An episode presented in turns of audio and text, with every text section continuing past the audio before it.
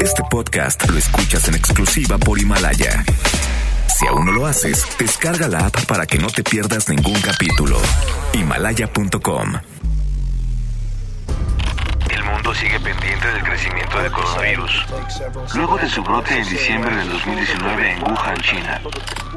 Ha sido declarado pandemia por la Organización Mundial de la Salud. Es el reto a nivel global más importante y decisivo de este milenio. Será inevitable que tengamos que estar preparados ante la posibilidad de que se repita el ciclo, para encontrar una vacuna, probarla rápidamente y tratar de tenerla lista y disponible para el siguiente ciclo. Estados Unidos está trabajando con nuestros amigos y compañeros alrededor del mundo para detener la propagación del virus. 19 de abril vamos a poder salir de la gravedad. Al día de hoy sumamos 23 manifestaciones en dos estados. Reclaman lo justo. Las grandes potencias a un compromiso de tregua, no a los monopolios comerciales. Revisar lo del manejo del precio del petróleo. Los efectos del COVID-19 en el mundo. Viernes de crisis en Europa. Italia impone récord de fallecimientos con cerca de mil en menos de 24 horas. España también se encuentra en el fondo de un túnel negro al registrar 769 decesos en un día. Por primera vez en la historia del catolicismo, es decir, en más de 2000 años, un papa ofrece la bendición Urbi et Orbi ante una plaza de San Pedro completamente vacía. Y también por primera vez lo hace fuera de las fechas consagradas, que son Navidad y Pascua. Señor, no nos abandones, suplicó el Papa. Hemos continuado imperturbables, pensando en mantenernos siempre sanos en un mundo enfermo. Ahora mientras estamos en mares agitados, te suplicamos, despierta, Señor. De este lado del Atlántico, Nueva York tiene más de 7.000 nuevos casos y los Estados Unidos se convierten en el primer país en rebasar los 100.000 contagios. La Cámara de Representantes aprobó un plan de rescate por 2 billones de dólares para enfrentar la emergencia. Aquí en México, 12 personas han fallecido hasta el momento. Los contagios llegan a 717. El subsecretario de Salud, Hugo López Gatel, aseguró que la neumonía atípica ha generado fake news. Hemos anunciado que eh, cerca del 18 de abril eh, tendremos una actividad más intensa. Esto quiere decir que en las siguientes semanas, después del 18 de abril, en algún momento se presentará el, el pico máximo. Para evitar que lleguemos a un pico muy alto, es importante que todavía nos quedemos en casa. Yo no me puedo poner en cuarentena, aseguró el presidente López Obrador, y dejó en claro que seguirá con sus actividades pese a la contingencia por el coronavirus. Yo no me puedo poner en cuarentena, no me puedo aislar, como también los médicos, como también los de la Guardia Nacional, los integrantes del Ejército, de la Marina, afirmó que nuestro servicio hospitalario tiene 5.000 respiradores y comprará a China otros 5.000, al tiempo que se habilitarán 17 hospitales para atender pacientes contagiados. Estas son las recomendaciones de los expertos. La entrevista. En medio se habla constantemente de la curva de la epidemia, pero ¿qué significa? Platicamos con el doctor Alejandro Macías, especialista en medicina interna e infectología por la UNAM e Instituto Nacional de Nutrición.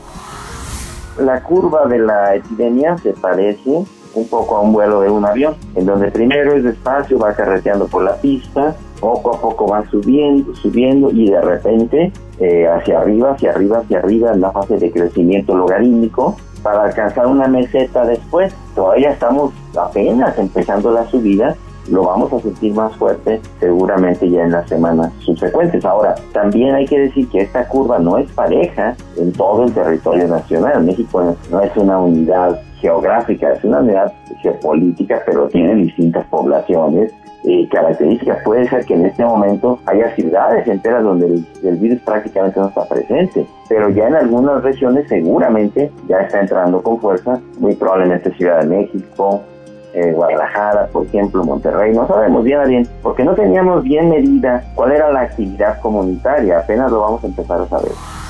¿Cómo reconocer el momento en el que se alcanza el pico de la cresta? Casos positivos seguramente se estarán incrementando ya mucho más rápidamente y lo empezaremos a sentir en los hospitales ya en breve, en pocas semanas ya se sentirá fuertemente en los hospitales y lo que se trata con estas medidas de distanciamiento que establecieron ya primero como un acuerdo la Secretaría de Salud, que en eso hay que felicitar a la Secretaría de Salud, ¿eh? porque hicieron un acuerdo muy bien fundamentado y hacen que lo firme el presidente de la República ya como un decreto en el que nos obligamos todos. Eso hará seguramente que la epidemia pueda ser un poco menor de lo que ya sería, no sé yo qué tal tiempo se dio ese decreto, quizás se podría haber hecho un poco antes, no estoy tan seguro. Eso lo único que va a cambiar es la intensidad de la pandemia o de la epidemia, pero de que va a venir la epidemia nadie lo vive. Esto lo único que va a cambiar es qué intensidad va a tener. Eso lo tendremos que estar aclarando seguramente en las semanas subsecuentes y el pico máximo llegará cuando se sienta la máxima intensidad en los hospitales. ¿Y qué esperar a corto plazo? Ahorita van a subir rápidamente los casos. La fase 3 será cuando ya se manifieste de manera epidémica en algunas regiones, no en todas. Pero esa fase se va a mantener, de acuerdo con los modelos matemáticos, entre 80 y 90 días. Depende de la intensidad que alcance. Y después, generalmente de los dos meses, por ahí, empieza a disminuir probablemente un poquito y luego ya pasa la primera oleada, porque hay que entender también eso. Estamos viendo la primera oleada de lo que será seguramente varias oleadas. Vemos ahorita, por ejemplo, que en China parece ya haber salido la primera oleada. Pues sí, pero ellos no se pueden confiar porque en muchas de esas regiones vendrá una segunda oleada. La influenza hace más o menos lo mismo. Entonces en eso no hay que, no hay que espantarse, pues así va a ser. Siempre esa nota de tranquilidad que la mayoría de las personas no van a tener ningún problema, no hay que caer en pánico. De eso nos vamos a enfermar muy probablemente muchas personas. La gran mayoría no va a tener ningún problema. Hay que ver esto con objetividad, hay que ver esto con ecuanimidad. Algunos ni siquiera lo van a notar, se van a enfermar y no lo van a notar, pero hay que seguir las instrucciones de la autoridad para que no se nos saturen los hospitales, los servicios de salud. El bajo mundo del coronavirus. Una pareja de sudafricanos residente en Dubái correrá una maratón en su balcón para animar a las personas confinadas a olvidarse momentáneamente del coronavirus. El desafío comenzó a las 6 hora local en un balcón de 19 metros de largo y durará de 7 a 8 horas, declaró Colin Allen, de 41 años, que estará asociado con esta aventura a su mujer, Hilda. Luego de los rumores que corrieron en redes sociales durante buena parte del viernes, la banda alemana Rammstein indicó que su vocalista, Till Lindemann, sí pasó la noche en cuidados intensivos, pero dio negativo a la prueba de coronavirus. Uf, qué alivio. En México no se podían quedar atrás y ante las manifestaciones artísticas espontáneas ocurridas en España e Italia, se convocó a través de redes sociales a todos los mexicanos a cantar Ramito de Violetas. Seamos honestos, estuvo medio chafa, porque la mayoría de los participantes solo puso la canción en su radio.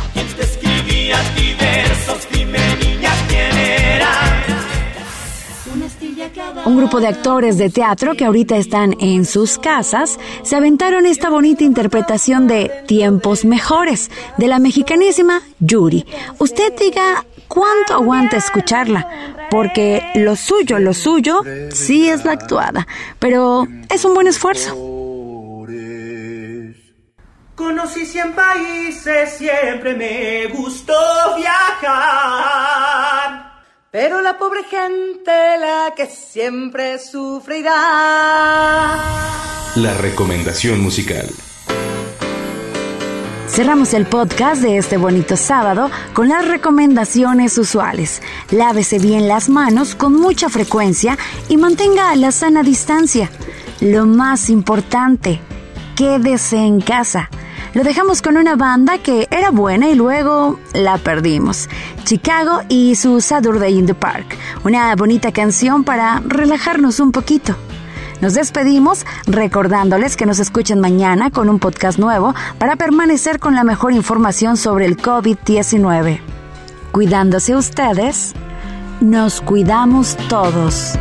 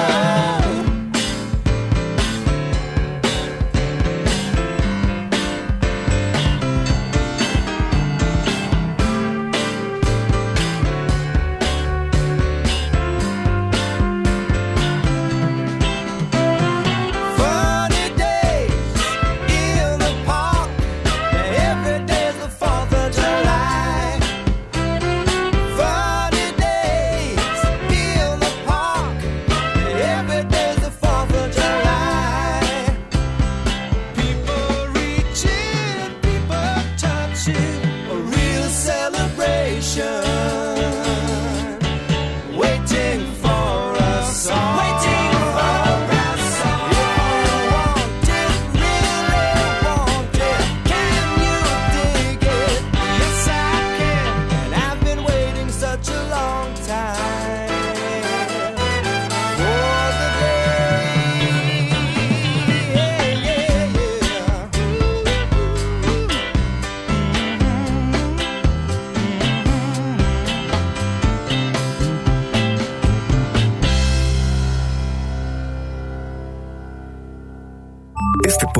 Lo escuchas en exclusiva por Himalaya. Si aún no lo haces, descarga la app para que no te pierdas ningún capítulo. Himalaya.com